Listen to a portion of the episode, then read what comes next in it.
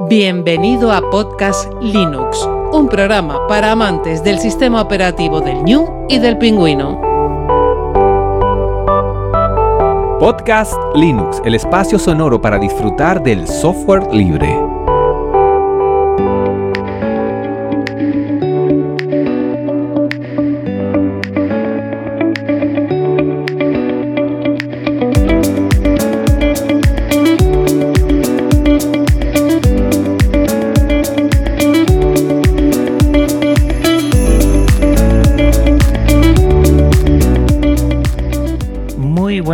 Software libre. Bienvenido a otra entrega, la número 160 de Podcast Linux. Un saludo muy fuerte de quien te habla Juan Feble.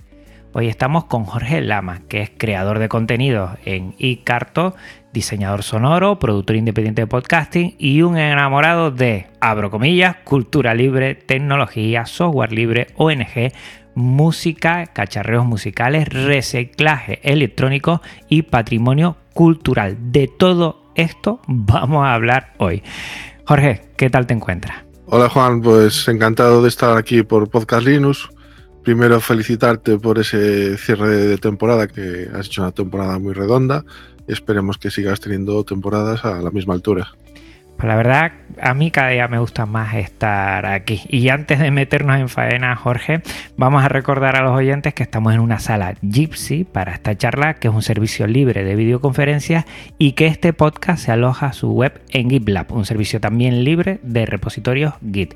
Y su contenido en archive.org, archive.org, la biblioteca digital libre con licencia Creative Commons. Yo sé que tú ya estuviste por aquí porque estuviste en el especial Flisol Tenerife del año pasado y como parte de la organización, pues estuviste aquí y estuviste comentando. Pero yo siempre que finalizo, sobre todo por marzo, ¿no? Tres, cuatro meses antes empiezo a hacer mi listado de personas que quiero que se pasen por estos Linux Connection de verano.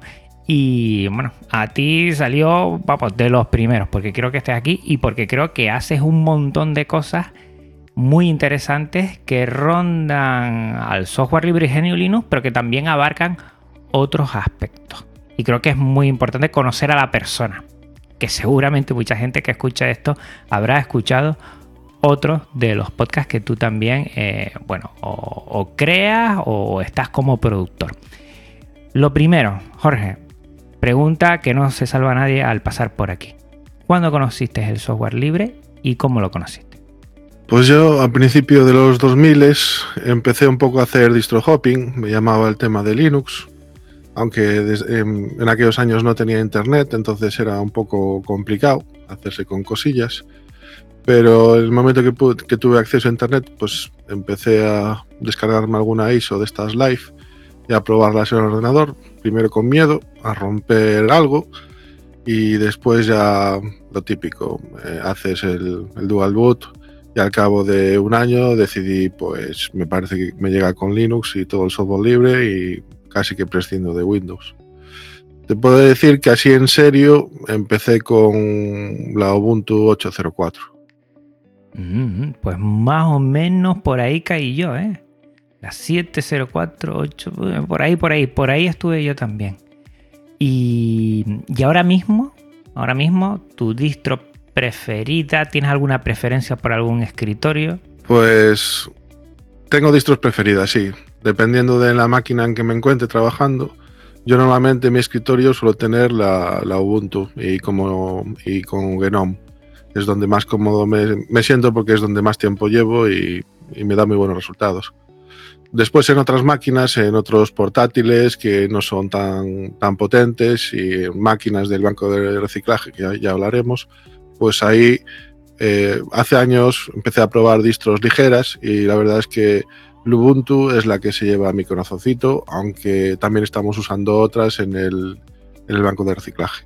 Yo supongo que desde 2007, cuando vas comentando esa versión de Ubuntu hasta ahora, pues ha cambiado bastante, ¿no? Ha cambiado bastante. Hablábamos antes de, de empezar a darle a, al botón de grabar que hasta la forma que tenemos ahora de conectarnos con Gypsy, que facilita mucho la grabación, ¿no? Antes era muchísimo más complicado todo.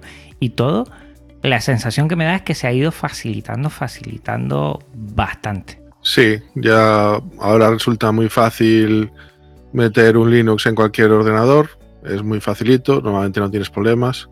Puede que tengas problema con algún driver de alguna tarjeta Wi-Fi o algún driver de algún hardware muy moderno que aún no ha sacado driver para Linux, pero hoy en día la verdad es que es muy, muy fácil. Y a, partir de ahí, de ese 2007, dijiste que estuviste un año con Windows y a partir de ahí, eh, ¿fuiste conociendo el software libre como filosofía o primero, como dice Paco Estrada, fue más por, por la tecnología y después entraste a la filosofía? ¿Cómo fue ese, ese conocimiento del software libre? Del movimiento, digo. Yo creo que en aquella época la mayoría entramos por el tema de la tecnología y por el tema del cacharreo. Hay mucha gente que nos gustaba y nos sigue gustando.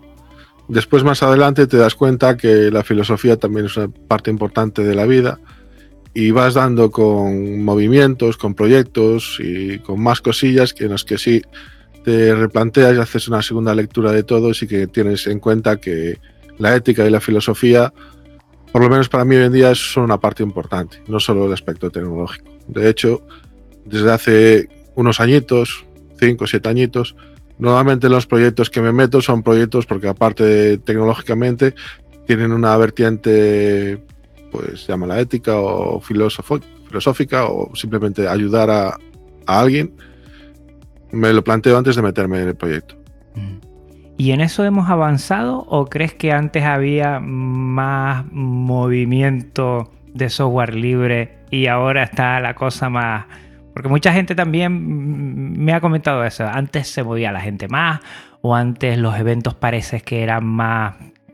No sé si la palabra es multitudinario, pero sí que había más movimiento para la gente. La gente era más activa y que ahora como que cuesta más vernos, igual no tenemos que tener en cuenta el tema de la pandemia porque, porque eso ha sido un, gran revés a la hora de poder organizar cosas presenciales, pero tú ves que hemos avanzado, ¿no?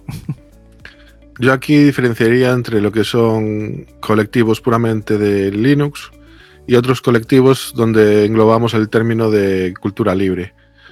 Porque en los colectivos tecnológicos yo sí que creo que se ha extendido mucho el concepto de open source y se usa cada vez más, pero por desgracia, cuando se habla de open source normalmente no se tienen otras consideraciones filosóficas. En cambio, están apareciendo muchos movimientos que podemos englobar en el término de cultura libre, donde ahí ya de raíz sí que parten de, de un movimiento más comunitario y la parte tecnológica es secundaria o terciaria. Bueno, tenemos bien fresquito el Es Libre, que ha sido a finales de junio y que, bueno, tú has venido de allí. Bueno, cuéntanos un poco también para que sepa la gente cómo ha sido esa experiencia. Pues yo creo que ha estado muy bien.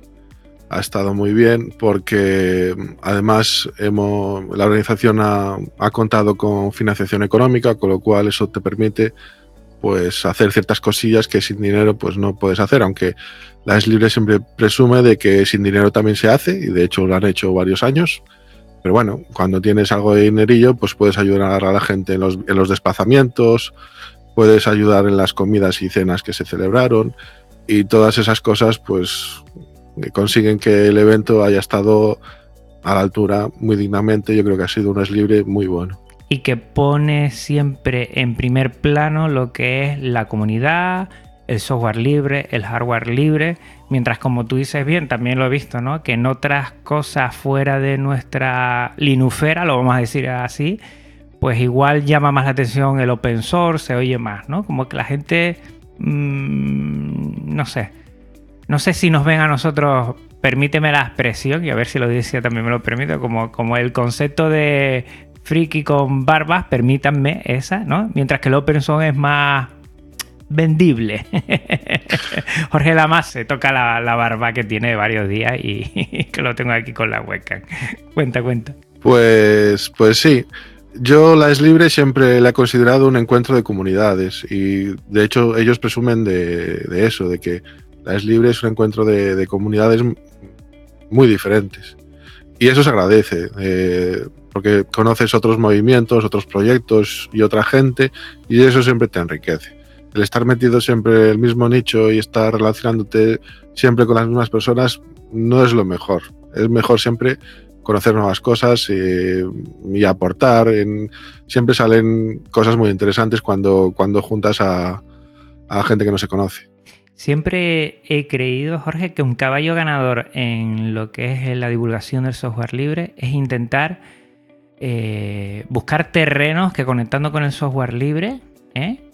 pues haya un grupo de gente que también le guste la tecnología y que conozcan el software libre. Te pongo un ejemplo. El tema, bueno, que tú también lo conoces, el tema Maker, ¿no? El tema Maker no tiene por qué ser eh, conciliado con la cultura libre. Aunque, bueno, pues hay muchas cosas que son de hardware libre o, tienen sintonía ahí. Siempre yo he dicho que es importante llegar a, esos sitios donde se trabaja mucho con la tecnología y donde el software libre y lo que es eh, ¿sí? GNU Linux podría ser llamativo y podrían entenderlo. Y, empezar a romper viejos esquemas de todavía la gente que se cree que, Linux es complicado, que es para gente muy especialista en informática, que poco menos que tienes que ir a la universidad y tener unos conocimientos de años eh, para poder entender y trastear con eso y que, es algo inalcanzable, digamos, al, público de a pie. Mm, muchas veces Igual adolecemos eso, de estar en nuestra linufera y no salir a, otro, a otros espacios. Pero creo que tú sí lo haces porque tienes muchos eh, aspectos o, como dije yo antes, ¿no? Un enamorado de música, cacharros musicales, reciclaje, por ejemplo, patrimonio cultural, que también, también tú eh, te sigo en, redes y, pones muchas cosas esas. ¿Nos falta un poquito salir de nuestra, nuestro espacio de confort o no? Mm, yo creo que sí, que siempre es bueno salir de esa zona de confort.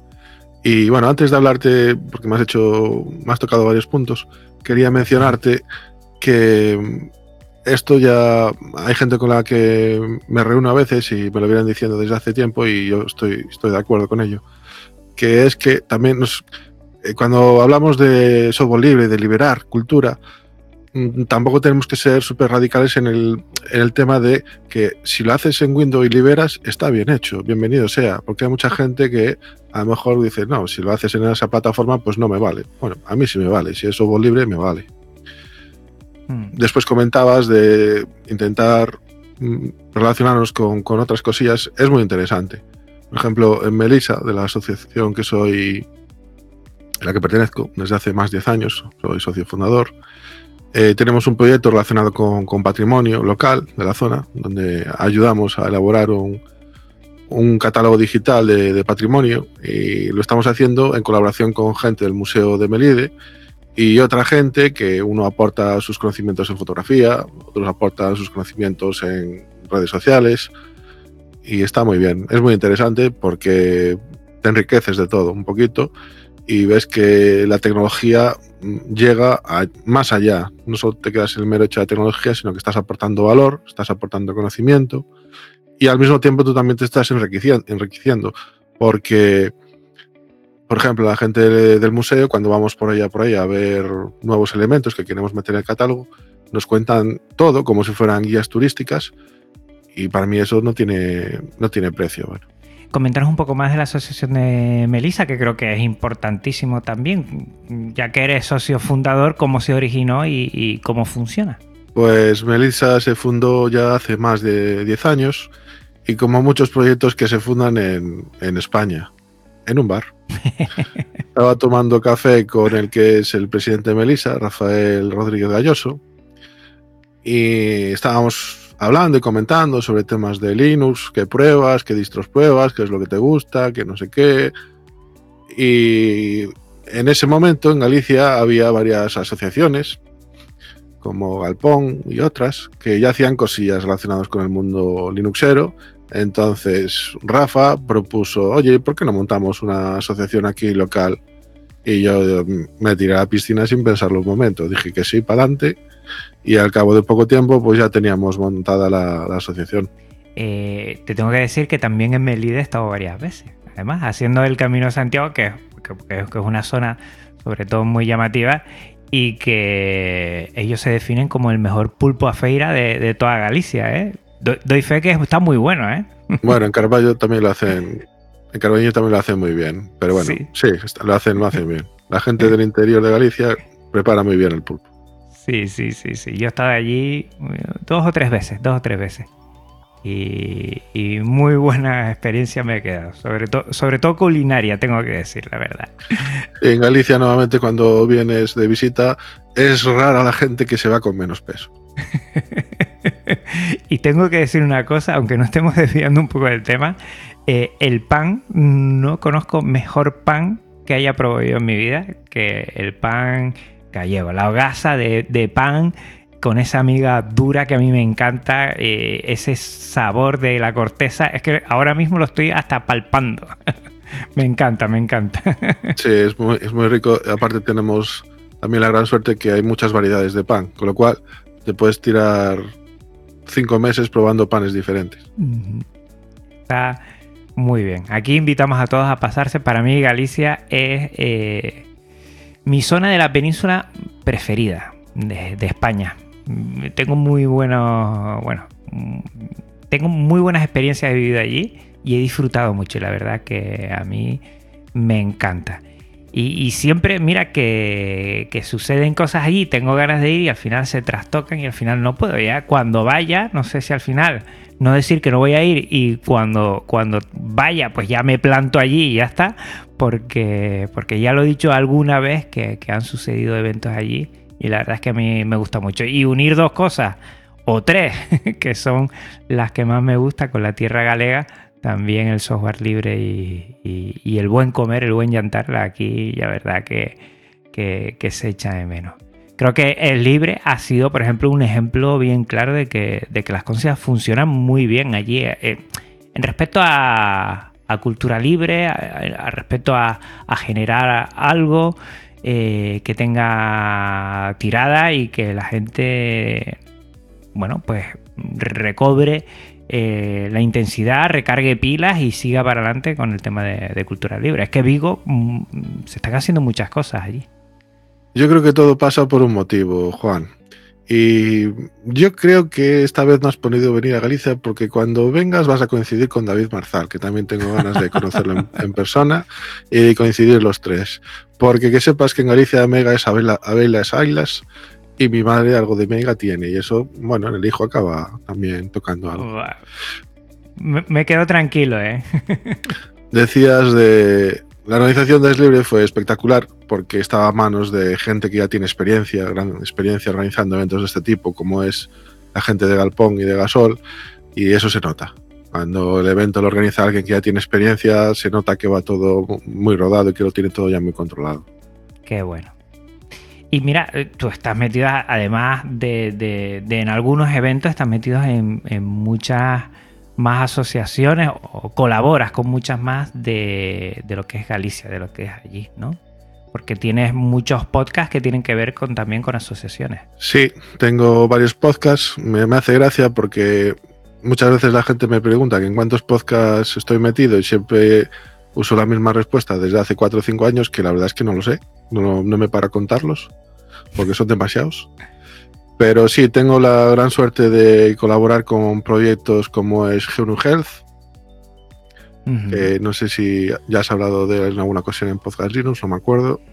Pues sí, porque recuerda que en Flisol, Mm, en Flisol en el que hicimos, sí estuvo, sí estuvo él. Sí, estuvo Luis por ahí.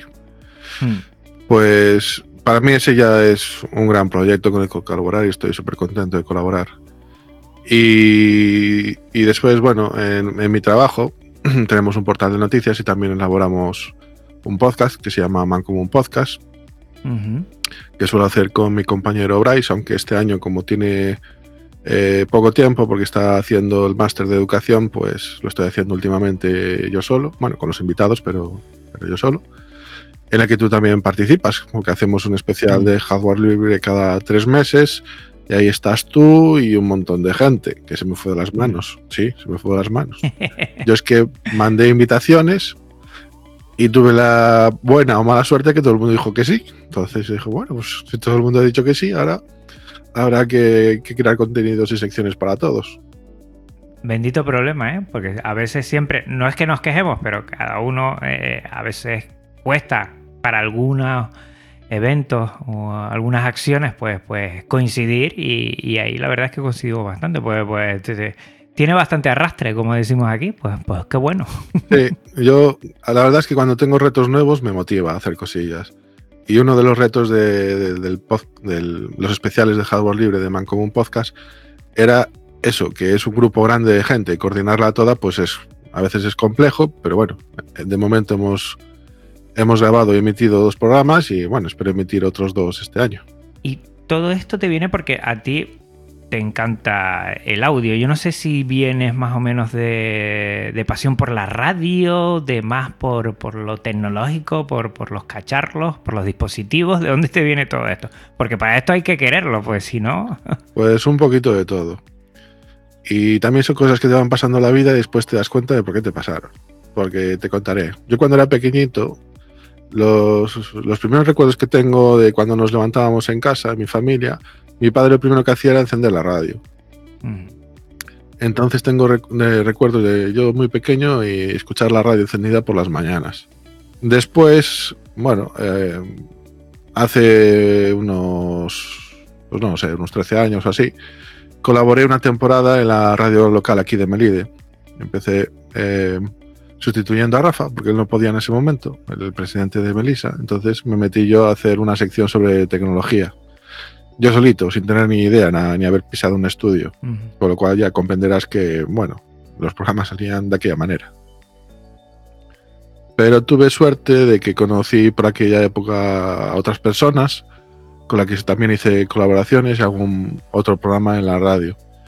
Y me, enganchó, me moló el tema, pero ya desde un primer momento yo me di cuenta que detrás del micro mm, no soy de lo mejor, no soy un buen locutor tengo una verborrea grande, ni tengo una gran voz, pero sí que me di cuenta, y me lo, señaló la persona que, que llevaba la radio, que era muy bueno en el resto de los temas, en temas de producción, en temas de organizar, en temas de grabar, en temas de preparar documentación, con lo cual pues dije, bueno, pues si a mí esto me mola, pero detrás, delante del micro no es lo mío, pues voy a poner a, producir programas. y así empecé, con una con un micro que tú conoces bien, que creo que es el que estás usando ahora, una mesa pequeñita para dos micros y la busca por ahí cosas para grabar. Y de ahí, eh, esa época de podcasting habrá empezado hace cuántos años más o menos, para tener una idea. La verdad es que perdí la cuenta, pero alrededor de hace unos nueve años me empecé a aficionar como oyente, como escuchante a consumir podcasts y, ahí me dije, bueno, pues esto está chulo, creo que puedo hacer programas interesantes e intenté empezar de aquellas a, hacer algún, algún programita pequeño.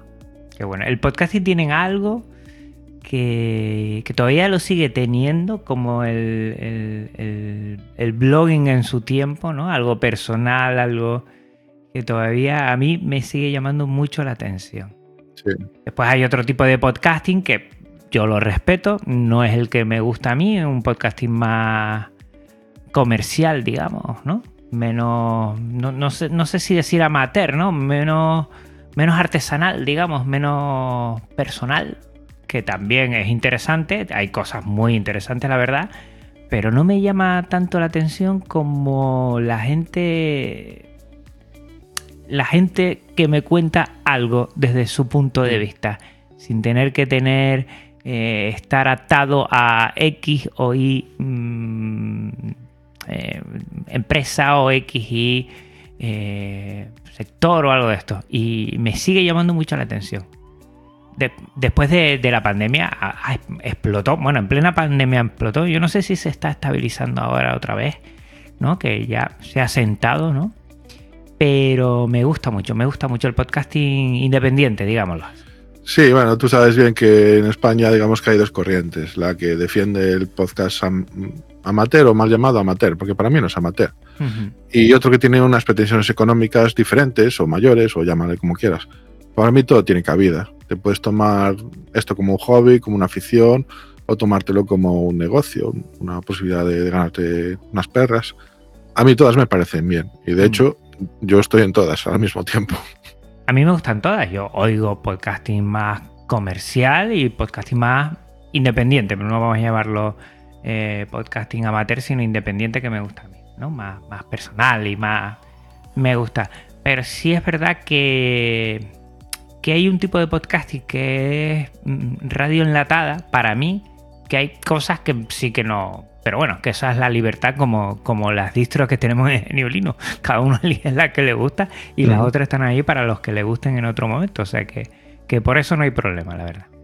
Hombre, yo lo que más valoro es que seas capaz de crear contenido interesante. Sea sin un duro o sea con una empresa detrás que está poniendo dinero, pero el tema es conseguir que sea un contenido interesante para el que, el que lo escucha. Mm. Yo la verdad es que ahora llevar varios años como productor y ayudar a la gente y empresas a sacar adelante su proyecto, la verdad es que disfruto mucho esa parte. Sobre todo cuando esa gente ha confiado en ti y se deja asesorar y, y ves que su idea va madurando y va mejorando y ahí es cuando realmente como productor te sientes realizado de aportar tu granito de, de arena para que esa idea con la que partía esa, esa gente vaya cogiendo forma y sea lo mejor que pueda ser. Y de una de tus pasiones que es la música y cacharros musicales, yo que estoy viendo ¿eh? tu webcam y te veo con muchos aparatos aquí, tocadiscos, ¿no? Eh, audiofilia veo ahí, ¿no? Porque también, pues, bueno, te sigo y también veo todo lo que haces. Eh, creo que, que- que es un- una parte que sí, también en lo digital como que se ha perdido mucho, tú vas más por lo analógico otra vez, ¿no? No, voy por los dos caminos. El digital también lo he explorado bastante. Te comento, a mí la música, consumirla, que no sé tocar. Aunque bueno, cuando me jubile, mi primer proyecto va a ser aprender a tocar el piano. Pero la música siempre me ha gustado. Pero no sé por qué, que llevaba unos añitos que no le hacía demasiado caso. Había dejado de escuchar música habitualmente. Y hace un año y pico, pues, pues no sé por qué, pero volví a empezar otra vez a, a consumir música y a escuchar música. Y me entró ganas en explorar las posibilidades que había, tanto en el mundo digital como en el analógico. Y la verdad es que se ha convertido en, otro de mis hobbies, que le dedico mucho tiempo, la verdad, a, a probar cosas y a intentar, pues, con poco dinero, más conocimientos que dinero, intentar mejorar los aparatos que tengo y sacarles el mejor sonido posible. Así que, eh, bueno, dentro de poco, creo que 9 de julio, vas a tener alguna charla sobre reparación de altavoces, ¿puede ser? ¿O estoy perdido? Sí, la charla la... em, bueno, te, empiezo a explicar. Eh, en, en Galicia han aparecido varios bancos de reciclaje a lo largo de- del último año y el último de ellos, que está en el Concello de Ames, eh, pues eh, desde Ingenierías en Fronteras les hemos echado una mano para, para montarlo y, llevan pues tres semanitas abiertos oficialmente. Y para dinamizar un poquito el banco pues hemos decidido organizar al- alguna, alguna charla. Y la primera charla pues que propuse yo va a ser sobre em, reparación pero no solo va a ser de, reparación y de altavoces sino que también vamos a ver consejos y truquillos y cosas que se pueden hacer con amplificadores, que tú también gastas alguno de estos que te he visto Mm. por ahí, y, y con cacharrada relacionada con, con el tema de reproducir música. A mí me interesa mucho el tema del reciclaje. Creo que es muy importante. Eh, eh, 3R, ¿no? Decimos reciclaje siempre, pero bueno, reutilizar todo lo que tenemos ahí, reducir mucho. A veces tenemos cosas que podemos seguir utilizándolas y podemos repararlas y, no tenemos que, tirar todo. Y, creo que siempre el software libre, la cultura libre, GNU Linux también va en esa sintonía porque podemos, eh, bueno, de, muchos ordenadores de 32 bits todavía le podemos sacar eh, bastante rendimiento. Yo me acuerdo que para el colegio, que ahora estamos con los Linux Mint, que ya están con 64 bits, pero la versión de Debian, que me lo copié de ti porque te lo vi en Twitter, eh, todavía funciona en 32 bits y funciona muy bien. Linux Mint, para aquella persona que quiera encender un ordenador y no tenga ni idea de GNU Linux, la verdad es que va de fábulas porque la gente no se pierde para nada. Sigue siendo la distro perfecta para iniciarse en, el software libre, en Linux. Y, lo vi, ¿no? Vi como en ese banco de, de reciclaje también lo estaban utilizando, lo estaban probando y me gustó mucho. Veo que tienen bastante movimiento ahí. No, no sé por qué me da la sensación, siempre fuera te da la sensación que la gente se mueve más que en tu localidad, a veces esa, esa percepción. Pero me da que funcionan muy bien los bancos de reciclaje allí en Galicia, o por lo menos todo lo que tú transmites, que hay bastante movimiento. Antes de empezar con el tema de los bancos, me gustaría también comentarte que en el tema del audio me resultó muy, curioso cuando empecé a investigar y a probar y, a ver un poquito la, evolución de, del sonido estos últimos años en tecnología, que es paradójico, porque si ves la evolución en el tema gráfico, en el tema visual, eh, desde los 80 hasta hoy en día, ves que ha sido siempre una curva ascendente, de que cada vez tenemos aparatos con mejores pantallas, con mejores resoluciones, siempre hacia arriba. Mm. En cambio, en el tema del audio no ha pasado así. Hemos pasado de tener equipos bastante decentes en calidad acústica en los 70 y los 80 y en vez de ir aumentando esa calidad ha pasado justamente lo contrario que por temas de miniaturización y por temas económicos sobre todo mm. eh, los altavoces que, y los componentes eh, relacionados con la reproducción de audio que se han ido introduciendo desde los 80 hacia aquí ha pasado al revés, ha ido hacia abajo la calidad, con lo cual hoy en día estamos acostumbrados a, escuchar música en aparatos que realmente suenan regular, por no decir mal, y a usar Spotify como referente cuando Spotify, la calidad que, para reducir ancho de banda, la calidad que de la música es normalucha tirando a bajita. Entonces es algo que siempre me ha llamado la atención y en parte por eso también este taller de intentar hacerle ver a la gente que hay mucha gente que está tirando al vertedero altavoces que si sabes ponerlos un poquito a punto le vas a sacar mucho más partido a de los que te van a traer los, los nuevos aparatos que te vas a comprar. Con lo cual, estamos ayudando a que se genere menos basura electrónica y estás aprovechando esos aparatos que aún tienen vida útil. Del mismo modo que los bancos de reciclaje recogemos ordenadores antiguos que mucha gente piensa que ya no sirven o que administraciones piensan que ya no sirven, eh, los ponemos a punto, les metemos software libre, les metemos una distribución Linux y van a seguir funcionando durante varios años. Yo creo que en ese sentido igual eh, este concepto de consumismo agresivo que tenemos a veces, de que si algo no funciona, eh, lo tiras y te compras otro, porque además tenemos la sensación de que va a ser más barato, más barato. vamos a entender que no solo de cuantía económica, porque hay detrás muchas cosas muy caro. Cuando yo tiro algo a la basura, eso también genera un gasto. Pero bueno, es más barato comprarse algo nuevo que reparar, ¿no? El concepto que todos hemos oído de una televisión, ¿no? Eh, si ya te está dando problemas es que no merece la pena, no te lo van a mm. arreglar porque va a costar más caro que una nueva. Cómprate una nueva, ¿no? Y estamos con esa matraquilla y esa versión siempre y cada seis meses sale algo mejor o intento ya del 8K va a ser 8K Plus Nano Fly Together conmigo y, no sé, y, cada vez, ¿no? Y si nos metemos en esa espiral, pues claro, a veces a uno le apetece tener lo último. Yo no digo que no, pero es que a veces teniendo en casa cosas le puede sacar todavía muchísimo partido. Y, tiene que haber un equilibrio, es que no puede ser todo tan desfasado de tirar dinero, mm, basura, mm, no sirve nada. También, también entiendo, Jorge, tú también, que, hay todo un, sistema de reparaciones que también tienen que tener, ¿sabes? Y pueden tener un cabida dentro de, nuestro sistema eh, comercial y también reparar las cosas.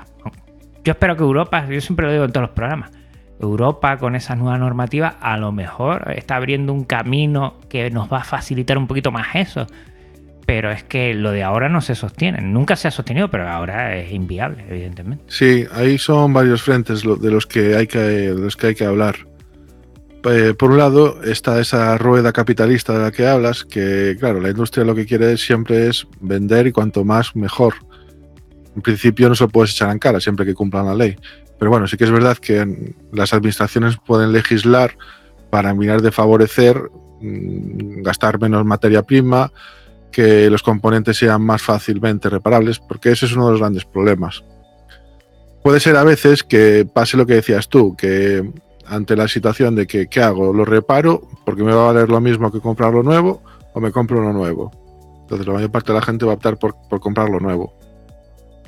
Pero otras veces, debido a tal como se fabrica y se diseña hoy en día, es muy difícil, por no decir casi imposible, reparar muchas cosas. Entonces, desde Ingeniería Sin Fronteras Galicia, ESF, también hacemos alguna, eh, alguna charla de difusión y alguna, algún curso y alguna tal, para intentar también eh, cambiar la mentalidad a los propios ingenieros y diseñadores que cuando se enfrentan al diseño de ese producto, porque a veces la diferencia económica de ese diseño que sea más fácilmente reparable es muy pequeña de meter un componente a otro, simplemente por defecto se tira por la más barata y ya está.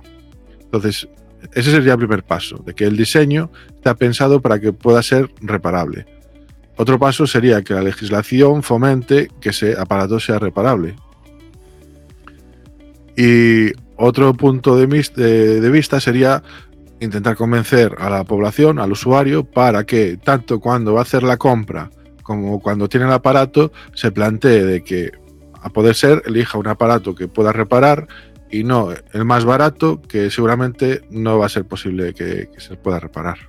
Es que a veces siempre nos han vendido que, claro, todo el, todos queremos obtener portátiles lo más finos posibles, ¿no? Esa miniaturización que, siempre eh, facilita mucho, ¿no? Evidentemente, un portátil de hace 15 años, pues se ha conseguido muchas cosas, pero que una cosa no quite la otra. O sea, mm, vamos a ponerlo lo más sencillo con lo que son eh, las baterías extraíbles, ¿no? Mm. Tampoco creo que vaya a perder muchísima delgadez por seguir optando por las baterías eh, que son extraíbles. Lo que pasa es que eh, a, tema de marketing es más mm, goloso decir ya no me funciona la batería, pues ya la tengo que cambiar y como no quiero abrir cuatro tornillos o yo no sé, pues no tiro por ahí. Pero que tampoco creo que vayamos a ganar una cosa. Es el equilibrio, lo que decía yo antes que tú lo has dicho también es un poco no optar por un extremo ni, ni, por otro, pero converger las necesidades tanto de, los usuarios y usuarias, también de la empresa y, evidentemente también del planeta. Yo creo que ahí tenemos que ponernos todos manos a la obra. Es que si, si, pierden uno y ganan otro, eh, eso no se sostiene, no se sostiene. Sí, como bien dices, el marketing ayuda a vender, pero también ayuda a vender mucho la comodidad del usuario. Somos muy cómodos, somos un bicho del planeta Tierra que tiramos siempre por la comodidad.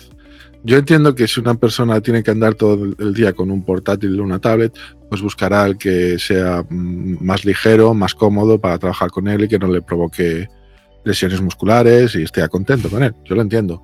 Pero también entiendo que en el 80% o 90% de los casos, mucha gente se compra un portátil, pero es que no lo saca de casa. Por lo cual, pierde un poco de sentido que sea ultra fino o no, porque para estar en la mesa allí o en una mesa parado nos da igual que sea súper fino o no.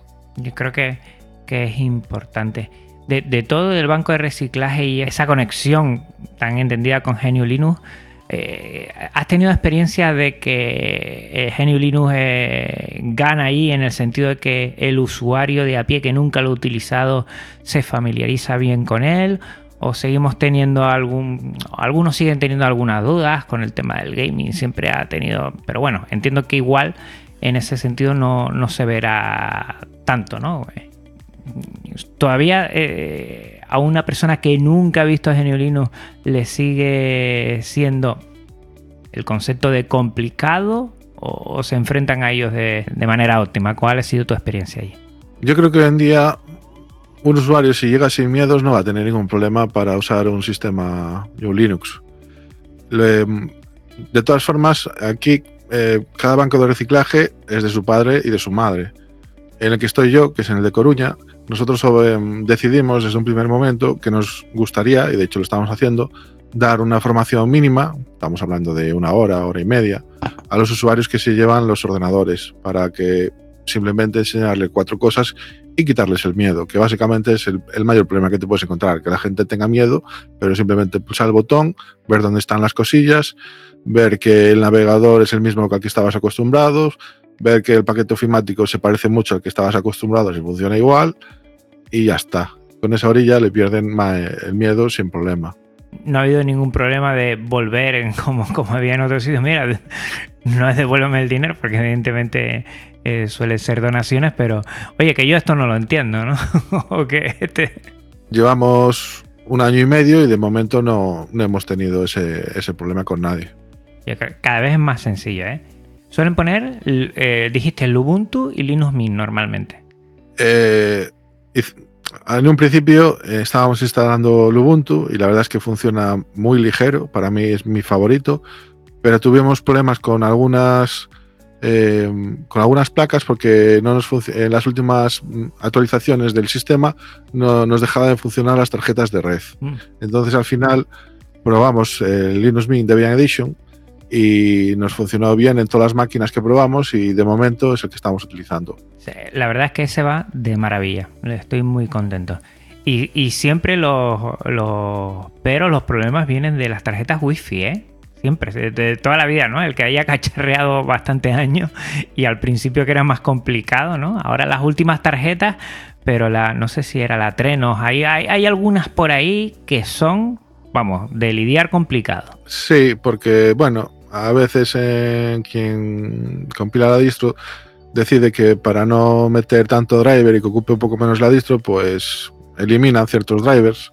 Y claro, mm, si tienes la mala pata de que tu equipo tiene necesita ese driver, pues mal asunto. Sí, sí, a mí me ha pasado.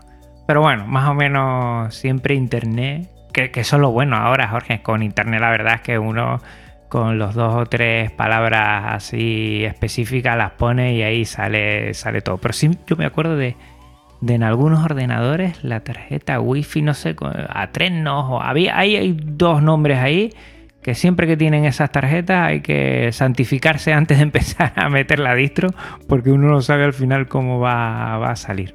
Lo bueno que en los ordenadores antiguos siempre tiene conexión eh, Ethernet RJ45 y, ahí por lo menos puedes ir escapando, pero si no es complicado. Sí, pero bueno, em, como nuestros equipos, que la mayoría son, el 95% de lo que tenemos son torres, y como venían de la administración, la mayoría nos viene sin tarjetas wifi. Ah. Entonces, ¿cuál ha sido nuestra solución? Enseñarle a la gente a utilizar con un cable USB y su móvil, que todo el mundo tiene móvil, utilizarlo como punto wifi para conectarse a, una wifi si la tiene en casa o si alguien le presta por ahí para conectarse a una red wifi. Entonces, en la formación eh, damos la formación básica para entender cómo funciona el equipo y además enseñamos cómo conectarse a través de un cable USB a, tu smartphone y tener eh, así eh, poder conectarte a una wifi. Y así no vas a tener problema. No vas a, no vas a tener problema que, que puedas tener una, tarjeta wifi que no, que no te va a funcionar. Pues mira, no sabía ese consejo, la verdad. No sé qué, programa es ese. No, no, no necesitas programa. El, en Android, desde ya hace varios años, puedes crear un punto de acceso y utilizar el móvil para, para conectarte, eh, o sea, para darle acceso a Internet por la Wi-Fi o a través de datos de tu, de tu smartphone al equipo por USB. Ah, por USB. Por eso no sabía que con USB, claro, como si estuviera cargando, pero lo pones en modo datos, no de carga, y a partir de ahí sí, sí le da conectividad. No lo sabía, no, no, nunca, nunca lo he probado, la verdad. Siempre, siempre he pensado que, que necesitarías una tarjeta Wi-Fi. Pues mira, no, no. Investigaré porque me interesa, me interesa. Está eh, muy bien. Y, de tema de podcasting me tienes que hablar un poquito de, más o menos cómo es tu, cacharreo, sobre todo en lo que a programa significa. Eh, yo lo primero que te diría, eh, tú eres más de, lo que es eh, el, sonido proveniente de Jack o te has pasado a la novedad de Firewire? Pues yo te digo la verdad, la grabación se la puedo hacer con medios analógicos, o sea, con cacharros, prefiero prescindir del ordenador porque me da más confianza.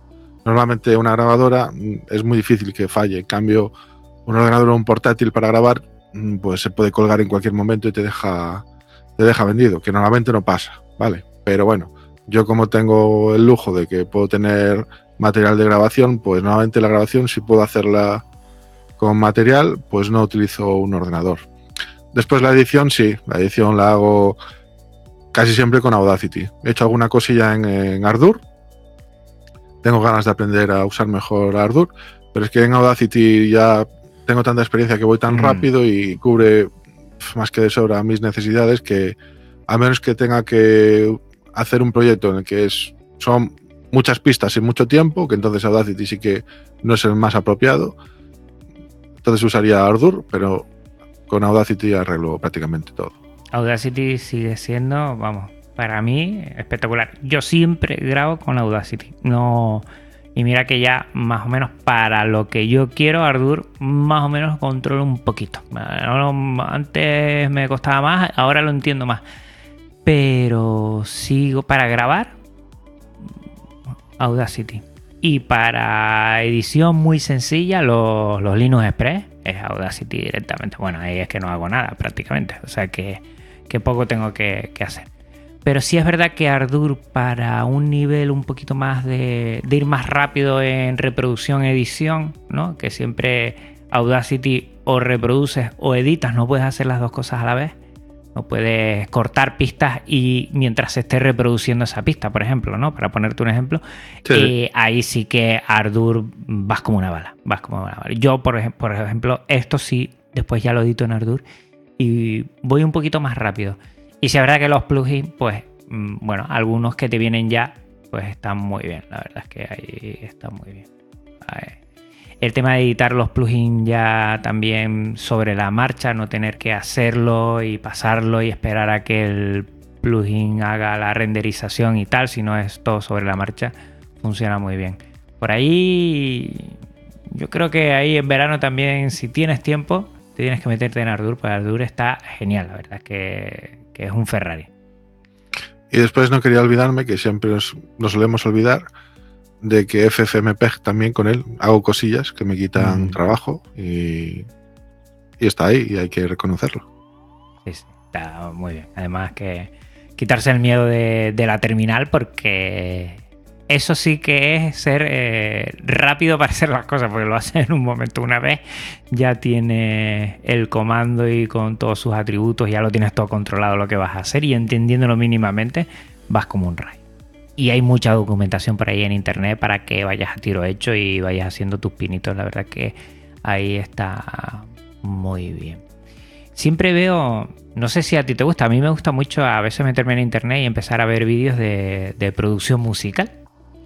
Y es verdad que ahí, mm, ahí todo es Mac, todo, algo de Windows está por ahí. No sé si es Reaper lo que... Bueno, Reaper también está en, en Genio Linux, ¿no? Eh, creo que es multiplataforma, sí. Sí, sí, sí, también está, también está. Pero bueno, que la gente ahí a ese nivel y hay cosas muy interesantes que después yo lo que quisiera hacer es extrapolar todo ese conocimiento a Audacity, porque al final Audacity yo creo que es lo más fácil para que la gente se meta en, en lo que es grabación y edición de audio, de algo sencillo, ¿sí? Eh, que igual visualmente cuesta más verlo porque no es tan llamativo como, como, como Ardor mismo. Ardor mismo tiene, tiene una, un, un diseño gráfico mucho más bonito. Pero, pero la gente que quiera empezar con el podcasting o, con la grabación, de muchos motivos, eh, yo creo que Audacity todavía tiene, mucho, mucho pegue. Y eso que últimamente que están haciendo cositas muy interesantes. Sí, aunque el cambio del formato de archivo del proyecto no me acaba de convencer, pero bueno, el resto de cambios sí que son a mejor. Mm, ¿y ¿Por qué? Porque es demasiado grande, ¿no? ¿Verdad? Eh, bueno, aparte de, de ser grande, es lento, guardando, muy lento, y me parece que no es retrocompatible. O sea, si tienes el proyecto eh, exportado en la versión anterior, en, en la nueva creo que no, no, eh, no te lo abre. Lo que pasa es que en la anterior eh, te hacía. Bueno, te hacía una carpeta y te metía Sí. miles de carpetas. Eso, eso era. Sí, sí. Eso era un queda caos. feo, pero bueno, queda feo, pero bueno, funcionaba bien. Yo al final lo que hacía. Hombre, si quieres exportar lo que es la edición con tal, no te queda otra que, que hacer la exportación.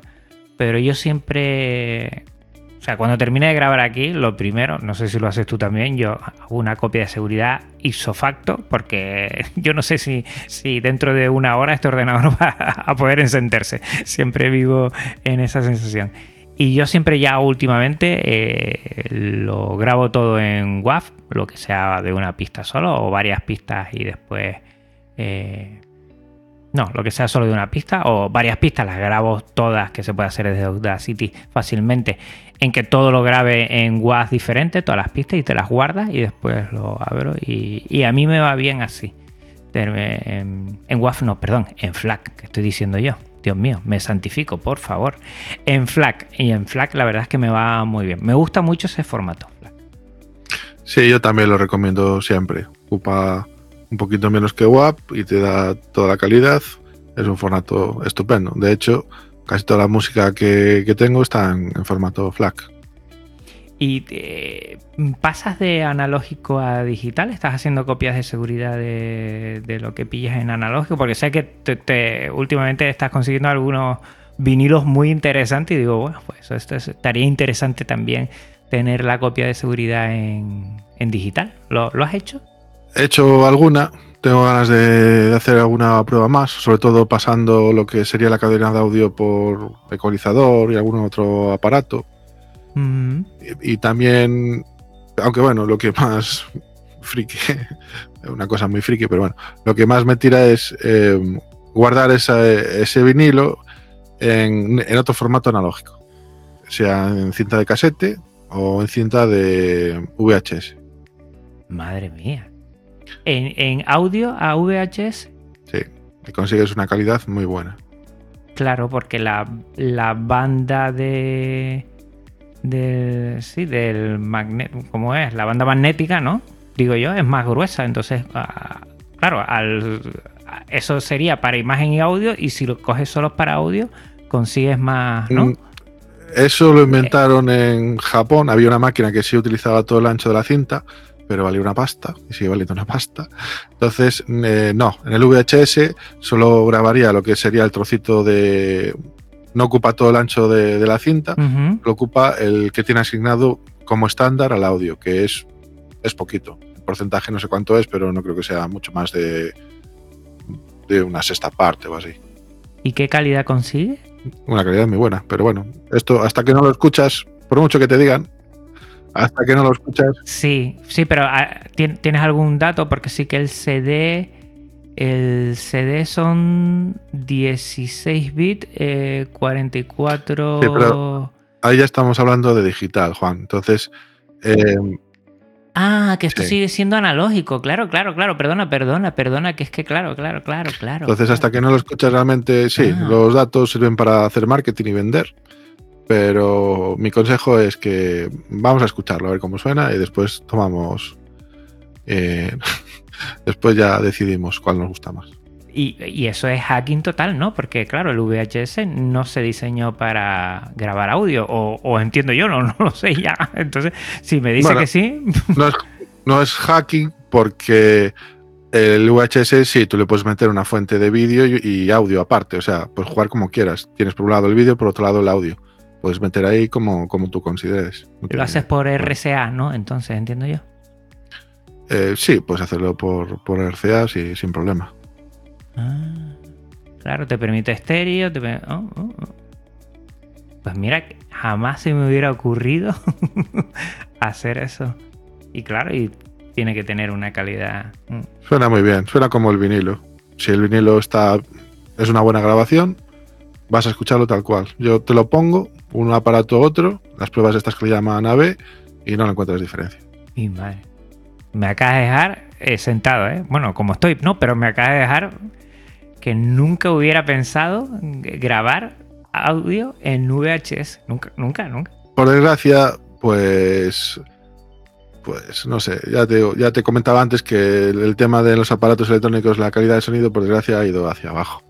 Y también estábamos un poquito equivocados, de, porque nosotros estábamos acostumbrados, la gente que vivimos en los 70, 80, incluso 90, a que casi todo el mundo tenía cintas y casi todo el mundo reproducía música en cintas, pero teníamos Wallmans o reproductores de cinta bastante normaluchos o malos. Mm. Si escuchas un reproductor de, de casete medianamente decente, no estoy hablando de los más caros que existen, sino de uno medianamente decente, tampoco encontrarías diferencia con una buena grabación, no encontrarías diferencia entre un CD y un casete. Y una cosa es decirlo, y dices, bueno, ¿qué estás diciendo? Siempre se va a notar. Mm, bueno, vente por mi casa un día, Juan, y probamos. bueno, bueno, que sí voy.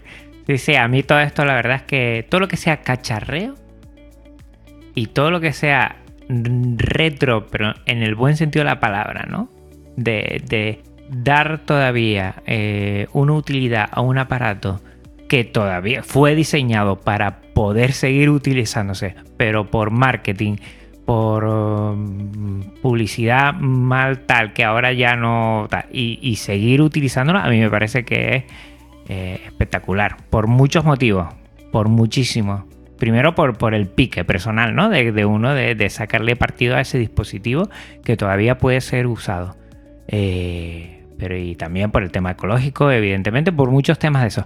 Pero ya solo la capacidad que tenemos de, de poder seguir disfrutando de tantas cosas y que nadie me diga que ahora eso no lo puedo utilizar y tengo que utilizar lo otro, como, como los CDs, ¿no? Yo, te he visto que sigues comprando muchos CDs y, ahora poco menos que quien compra CDs que está perdiendo dinero porque está todo en Spotify, porque está todo en digital, porque total, porque la calidad no es tan buena como la que te pueden dar, que creo que todo esto no es cierto y que evidentemente se puede disfrutar mucho de, la música eh, todavía con muchos soportes que, se han quitado muchas veces más por intereses que por otras cosas, aunque el vinilo sigue perdurando. Lo que es importante siempre, da igual el soporte, tanto en analógicos como en digitales, sea vinilo, sea CD, sea Super Audio CD. Es más la, importancia de, la grabación y el trabajo de masterización. Es más importante eso que realmente el soporte en sí. Si escuchas un, tanto un vinilo como un Super Audio CD que, han hecho una buena labor de grabación y de masterización, eso va a sonar muy bien. En cambio, hay otras cosas que se siguen haciendo hoy en día que las graban como el culo y las masterizan como el culo y no suenan bien música de, para consumo de un tipo y hay otra música que es para consumo de otro tipo. ¿no? Y que, nosotros sepamos de que al igual que Genio Linux y al igual que software libre, pues que hay muchas cosas que tenemos que nosotros tener la capacidad de diferenciar el motivo de por qué se quiere vender y, cómo se está vendiendo. Y eso está claro. Yo estoy volviendo a, intentar tener eh, eh, mi, mi, fondo discográfico en local y tenerlo yo. Y si puedo conseguir yo, para ser legal, tener mis CDs, yo por ahí tengo algunos CDs de música que siempre me ha gustado, que todos tenemos en casa música que siempre nos ha gustado y tenemos... Si la puedo volver a digitalizar ya en FLAC, como dices tú, ya una calidad y ponerle. Y después eh, todo lo que nos hemos comprado tú y yo, Jorge Lama, todo eh, para tener esos altavoces de segunda mano, pero tener un aparato que también eh, pueda, pueda reproducir todo eso, y a mí me parece que, estamos haciendo cosas interesantes y buenas y que estamos utilizando mm, la música, yo, eh, yo, de la mejor forma posible. También cuando hubo el, boom del MP3 de, venga, vamos a bajarnos eh, mil canciones MP3 de la discografía completa, no sé qué, que sonaba como sonaba, ¿no? El MP3, que tiene codificaciones buenas e interesantes, pero bueno, un MP3 de 3 megas o 4 megas, eso no puede sonar bien, porque ahí se ha perdido mucha información, evidentemente. Y la gente tenía un montón, y mira, aquí tengo dentro todo esto ya. Hoy con Spotify tengo aquí todo lo que quiero oír. Bueno, pero también tengo yo la libertad para tener otro tipo de, de fondo musical y tenerlo yo, y no depender de una empresa que cuando quiera corta ahí el hilo y me quedo sin, sin mi cultura, porque la música es cultura. Y si quieres seguir avanzando y probando cosas diferentes en el tema del audio, que te ha picado gusanillo y tal, yo lo que sí que te recomendaría muy mucho es que te consigas un, crossover. Eh, y la putada es que, claro, aparte del crossover necesitas varios amplificadores y varios altavoces. Porque el crossover lo que hace es que divide la señal en lo que serían las frecuencias bajas, las frecuencias medias y las frecuencias altas. Eh, con lo que puedes mandar esos dos o tres canales de información por separado y jugar con ellos por separado, aunque van a sonar al mismo tiempo. Con lo cual es, algo así, un concepto como ecualizar la música, pero mucho más allá.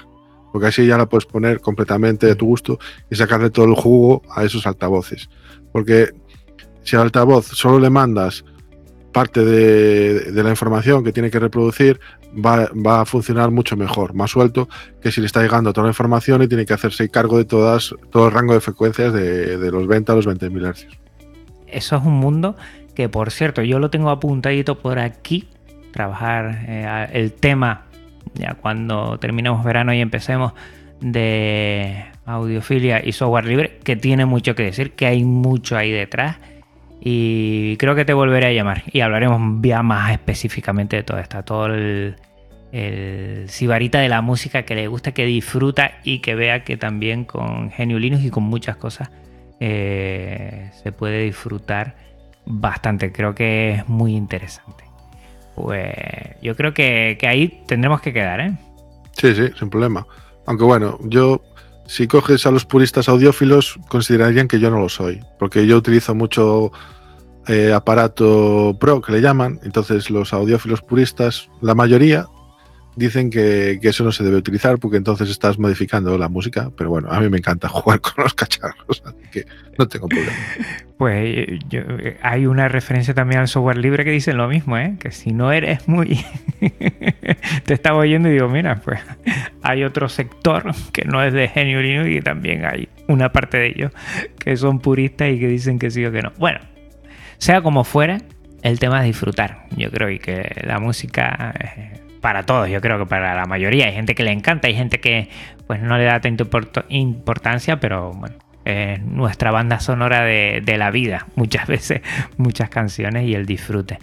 Y, y el tema que mm, toda la audiencia no lo está viendo, yo sí, bueno, todos los altavoces que tienes atrás, que los reparas, que los mejoras, que los cambias, que le pones de dos vías a tres vías. Todo lo que he visto yo con esos crossover. Por, cierto, crossover yo siempre tenía entendido que era cuando venías a mi programa y venías aquí. Y tuve que buscar la primera vez que me dijiste tú, dice, cuando cambies un crossover ya verás lo que... Yo, crossover. Pues esto seguro que tiene que ser. Lo tengo que buscar en internet, Jorge, porque desconocía que bueno, ese, ese pequeño circuito electrónico que hace que mande una frecuencia al Twitter, al altavoz más pequeñito que va por los agudos y otro al, altavoz más grande. lo desconocía, pero que estoy disfrutando un montón de todo este tema y seguro que parte de nuestra audiencia también le gustará este tema. Eh, eh, ahí te tienes que pegar horas buenas, ¿no? Eh, no digo todo el tiempo que me gustaría, porque también tengo familia y algo de casa hay que hacerle. Desde aquí, bueno, siempre eh, pues, pues, tú y yo tenemos mucha suerte de que nuestras parejas nos apoyan en nuestras movidas y mm. son comprensivas mm. y normalmente no te ponen no te ponen eh, problemas. Pero bueno, yo sé que en otras casas pues tampoco pasa así, no es tan fácil. no es tan fácil. De todo modo, Marta, cuando viene un cacharro medio grande, eso va para tu despacho directamente, ¿no? Eso no lo vas a poner. Y cuando ya pongo algo en el salón para oír eh, algo, se pone a mirarlo así. Después le gusta, después le gusta, pero en el momento dice, ya estás, ya estás con tu rollo, ya estás con tu cacharro. ¿Qué vas a hacer ahora? Yo en el salón tenía ganas, pero claro, ahí sí que son más restrictivas. Entonces he conseguido meter una, la típica barra de televisión y un pequeño subwoofer y con eso, pues bueno, ya estoy contento, me llega para, ver las series que, que sigo, me llega, no necesito más. Mm sobre todo, eh, tú y yo miramos mucho en cosas de, segunda mano. También ahí se puede conseguir cosas muy interesantes. Y mira, en eso no ha subido el precio, ¿eh? No, de momento se está manteniendo más o menos. Y yo la verdad es que empecé a comprar cosas de segunda mano hace un año y pico. Hasta ahora, la verdad es que no, no había explorado ese mundo, pero he tenido bastante suerte. Todo, casi todo lo que he comprado me ha salido bastante bueno y estoy contento con, con todo lo que he comprado. Mm. Te compras unos altavoces y de segunda mano, que uno lo comprueba, que esté todo bien tal. Después amplificadores que vienen de China, que hay cosas que son espectaculares. La verdad, yo me tengo que quitar el sombrero de que hay cosas que eh, conectas esos altavoces de segunda mano ahí y, y el sonido es, la verdad, muy bueno a un precio muy interesante, la verdad. Y después todo lo que te quieras ga- gastar. Juan, no sé si conoces que había muchas empresas y mucha gente que, porque China lleva em, sacando cosillas relacionadas con tema de, de audio, amplificadores, desde, desde hace unos 4 o 5 años, y están, lo que decías tú, consiguiendo cosas muy potentes a un precio muy económico. Y al principio, despectivamente, mucha gente le, le llamaba que eso era chifi, ¿sabes? Mm. De, aunar el término de, de chi, de China, y ifi, llamaban que era porquería chifi, pero hoy más de uno se ha tenido que comer las palabras y reconocer que ya hay muchos aparatos que son muy buenos. Yo tengo aquí un amplificador muy pequeñito, la verdad, que tiene también eh, Bluetooth, pero también tiene conexión óptica, que la conexión óptica va de maravilla y, y suena, la verdad, muy aceptable. Yo tampoco soy audiófilo, no soy purista. Seguramente venga alguien y me diga que esto está. Pero se oye muy bien. Y, he reciclado unos altavoces o me he comprado unos altavoces de segunda mano que, que están, la verdad, perfectos. Y la música, pues se oye muy bien, nada que ver. Tenemos el concepto musical que oímos a veces en nuestros dispositivos eh, entendiendo nuestros dispositivos con nuestros móviles, la tele y esto no tiene nada que ver. No tiene nada que, nada, nada, nada que ver. La verdad es que sí que hemos tenido un retroceso y yo espero que ahora hay un, pues un, un movimiento emergente otra vez de ese, de esa audiofilia, de cuidar las cosas y tal. Y yo estoy viendo cositas en internet muy interesantes y, que ya no es el precio de antes. ¿eh? Antes, recordemos, por lo menos mi padre cuando nos compró la cadena de alta fidelidad, ¿eh? pues la verdad se gastó una pasta, pero bueno, bueno, que quería que era importante y tal. Y ahora por, por muy poco dinero, la verdad, muy poco dinero, estoy diciendo que unos altavoces de 100 vatios que para las casas que tenemos ahora no necesitamos más. no te- si, bueno, si quieres algunos problemas con el vecino, igual sí, pero si no, no necesitamos más. Y con un buen amplificador, pues altavoces 30 euros y el amplificador que yo me he comprado creo que me valió 37 y es espectacular. Bueno, espectacular. Para mí es- está muy bien, muy bien para empezar. Ya lo que se quiera gastar cada uno, que eso va, vamos, a niveles insospechados. Yo te estoy hablando de, entrada, de mínimo, de poder empezar a escuchar algo. Sí, pero yo en lo que has comentado metería también un DAC externo, porque la diferencia, el salto es abismal, de tener un DAC externo a no tenerlo. Y los hay baratitos, a partir de 70 euros nuevos, o si no, buscar uno de segunda mano. Y el cambio es, es muy grande también. Comenta lo que es un DAC, porque igual hay gente que no, no sabe lo que es. El DAC sería el componente electrónico que transforma la señal em, digital en analógica, o al revés, pero bueno, nuevamente es de digital a analógico, para mandar la, eh, la señal al amplificador o a los altavoces. Mm. Y hay cosas muy interesantes. Pues bueno, pues eh, en nada hemos llegado a la hora, Jorge, y la verdad es que lo he disfrutado mucho. Me quedo con ese buen sabor de boca y decir, bueno, aquí esto de la audiofilia y software libre, pues será ya cuando empecemos y ya te llamaré otra vez y, y organizamos algo y hablamos de, de todo el cacharro que hay por detrás y, y- y todo lo que se puede disfrutar de la música. Encantado. E incluso nos liamos la manta a la cabeza y sacamos un podcast solo sobre eso. Pues perfecto, por mí, ningún problema, porque ya estoy recogiendo datos de algunas cositas que veo por ahí que son muy interesantes. Pues bueno, eh, Jorge, te agradezco mucho bueno, el, poder haber quedado. Además, fue llamarte, me dijiste, bueno, en tal fecha más o menos, y ayer me dijiste, venga, eh, ¿qué día quedamos? Y sobre la marcha hemos grabado, te lo agradezco mucho. Y nada, comentar a toda la gente que hasta aquí es este episodio y que este y todos los de Podcast Linux tienen licencia Creative Commons, reconocimiento compartir igual 4.0 y que la música que estás oyendo es también Creative Commons. Pásate por las notas del programa para conocer a sus autores. Recordar a los oyentes que este podcast aloja su web en GitLab, servicio libre de repositorios Git, su contenido en archive.org, archive.org, que es la biblioteca digital libre con contenido Creative Commons. Y si quieres contactar conmigo o con Jorge, no dudes en hacerlo. Pásate por las notas del programa para conocer dónde nos puedes encontrar. Gracias por tu tiempo, escucha y atención. Jorge, un abrazote muy fuerte para Melide y para ti. Igualmente, Juan.